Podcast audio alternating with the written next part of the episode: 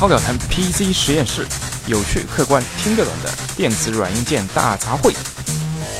哎呀，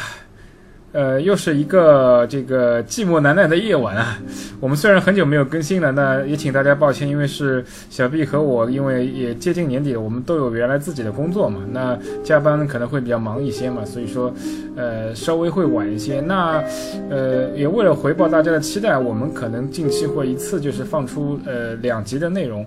呃，那这一集呢，我们还是按照常规的我们 PC 实验室的主流议题啊，就是对年底或者是说明年初即将刚上市的一些热门硬件做一些展望啊。那我相信啊，整个二零一六年底到二零一七年初，那最受关注的势必就是 AMD 按摩店 Zen CPU 的问世啊。那这个真的是所谓，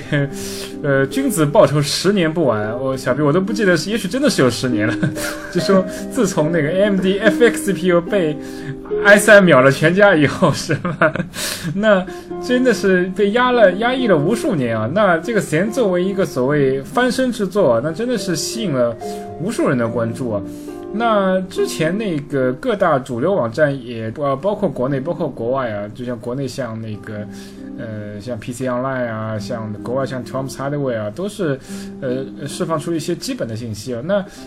呃，AMD CN 好像是会仿照那个老对手英特尔，也分三五七，但它叫 SR 三、SR 五、SR 七三种类型的这个档次 CPU。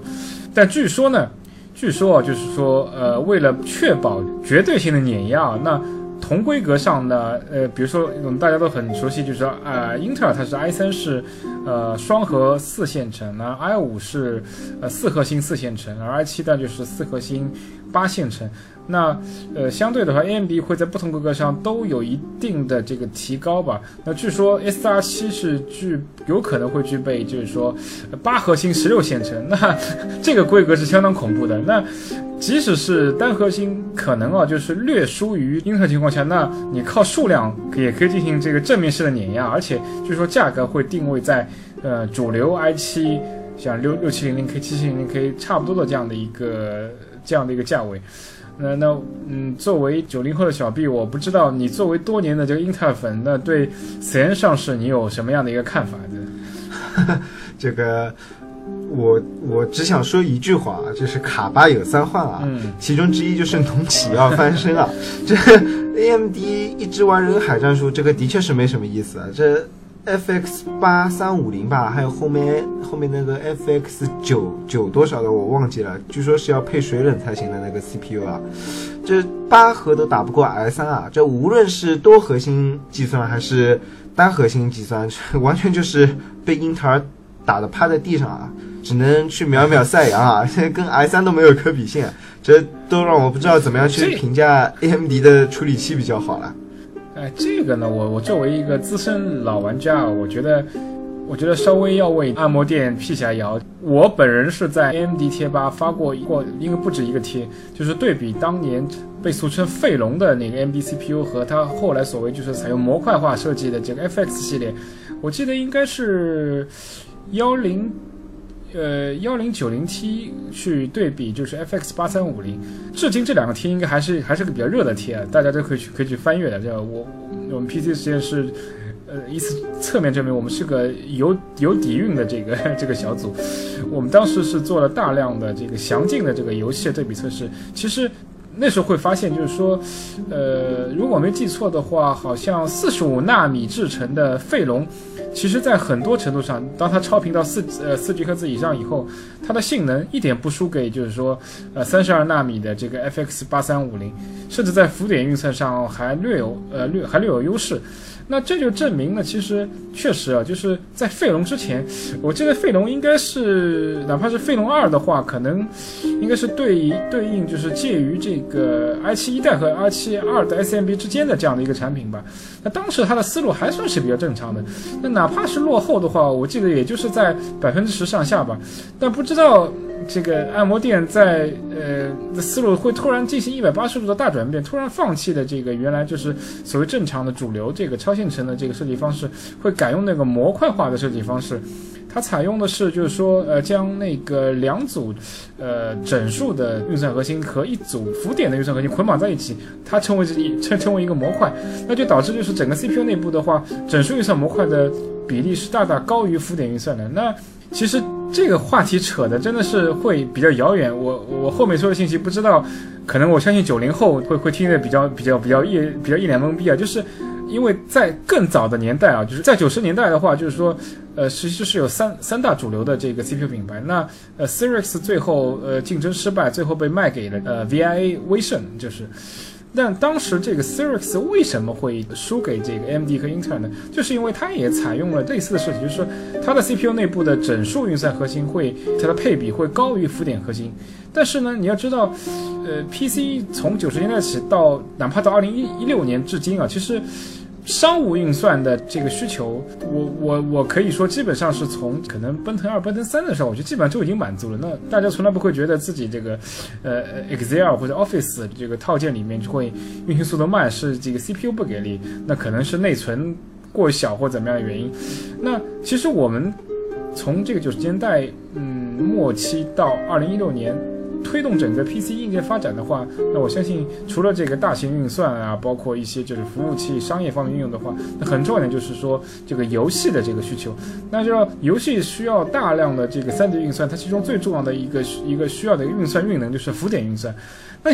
那 c i r i x 当年既然采用了就是整数运算核心配比远高于这个浮点运算配比的的这个设计，当然就会落败。但那这个最令我不解的就是说，那个 AMD 明明知道当年的这个典故，为什么还会在同样的老路上会再犯一次错，而采用类似同样的设计，以此证明证明什么？我真的是也不清楚了。这个，可据说当年这个 AMD 呃，可能是寄希望于就是说，呃，微软从底层支持它，就是说把浮点运算这运能转由到由 G P 交由 GPU，但是。我觉得 AMD 太低估了维英特尔联盟的亲密关系了。这个微软在这个阿斯隆 X 六十四那时候可以说是稍微力挺了一些 AMD，但这在所谓 CPU 模块化设计的这一个重要的这个关口上，嗯，又一次阴了 AMD。它并没有在这个 Windows 底层去设计说混合式运算，就是说，呃，我从操作系统层面，呃，我 CPU 的浮点运算弱不要紧，我可以用 GPU 来支持。来来来来支持整体的运算没有，并没有。那所有的这个日常的运算，包括这个游戏的浮点运算，可能大部分还是交由必须要由呃哪个 CPU 来完成。那呃 AMD 采采取了当时采取了这个呃相当激进的这个设计方式，导致整个 CPU 的这个运算效率远远低于英特尔。我觉得从这个设计逻辑上来说，也也也毫不奇怪，就是那。到了二零一六年底、二零一七年的今天，那它现在又回归了所谓就是说主流的这个设计。呃，说实话，我我我本人还是持乐观的，呃，相对比较乐观的观点的，因为它的设计语言回归的话，我相信就是说，即使是在制程落后的情况下，我觉得有希望同英特尔主流型号保持百分之十以内的这样的一个这样的一个呃性能差距吧。那它又在同同型号的呃像那个三五七。呃，市场同等级的这个产品当中，又配备了更多的核心的话，那整体的性价比超越英特尔，我相信应该不是特别大的难度吧。但是呢，我觉得除了之前我啰啰嗦嗦说了这么大堆一点啊，我觉得在呃实验上市之前，其实还有以下几个这个未未解之谜啊，我觉得是非常值得大家期待的这样的一个所谓未未知的看点啊。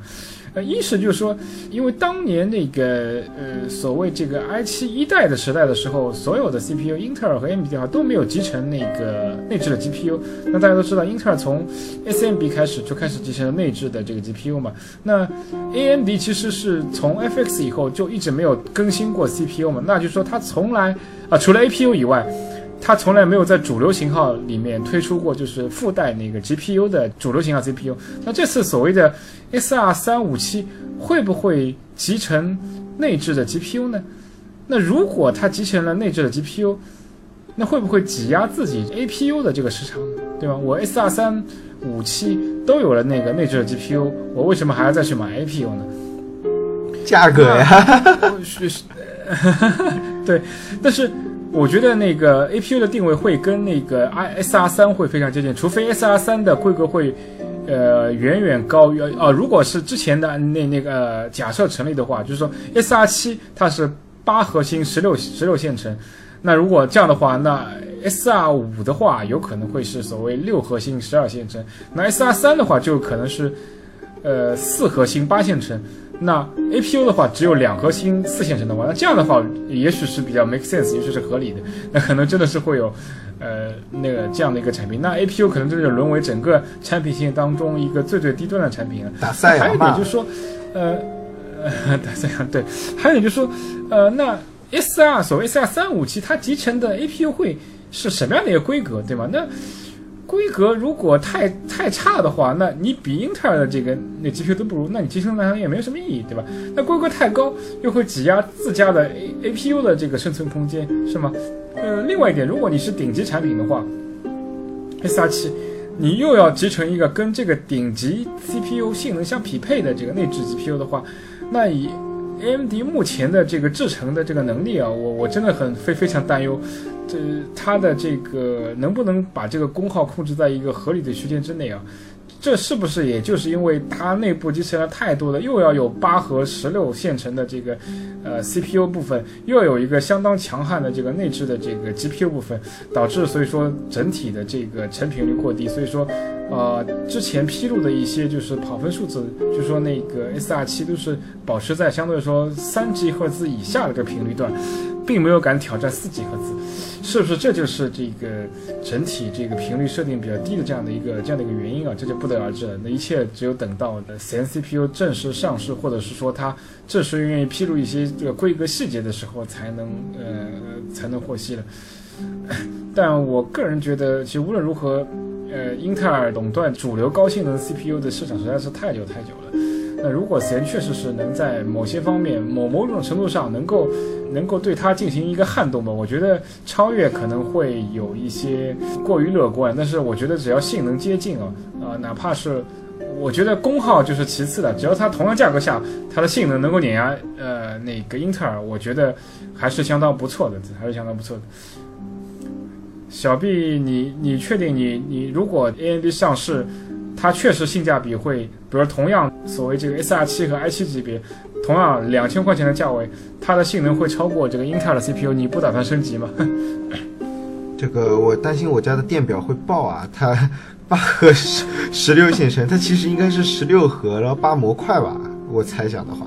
现在我觉得 AMD 为了彻底洗白原来的这个 FX 的一个不不良口碑的话，它肯定不会再采用所谓这个模块化设计的这样的一个语言了。它可能会说也是类似于这个英特尔的这个设计，核心和线程吧。此外，我觉得呃 AMD 在嗯它的这个高性能这 CPU 里面堆了这么多核心和线程，我觉得还有一个技术上的一个一个特点，就是说大家都知道 AMD 在 DX 十二呃。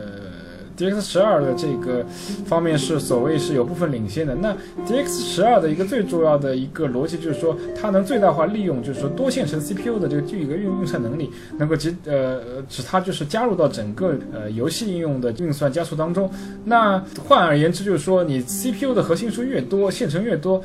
那最终的这个游戏呈现的这个加速效果就会越好。这可能是在。D X 十二时代的一个越来越明显的这样的一个这样的一个现象吧，我觉得。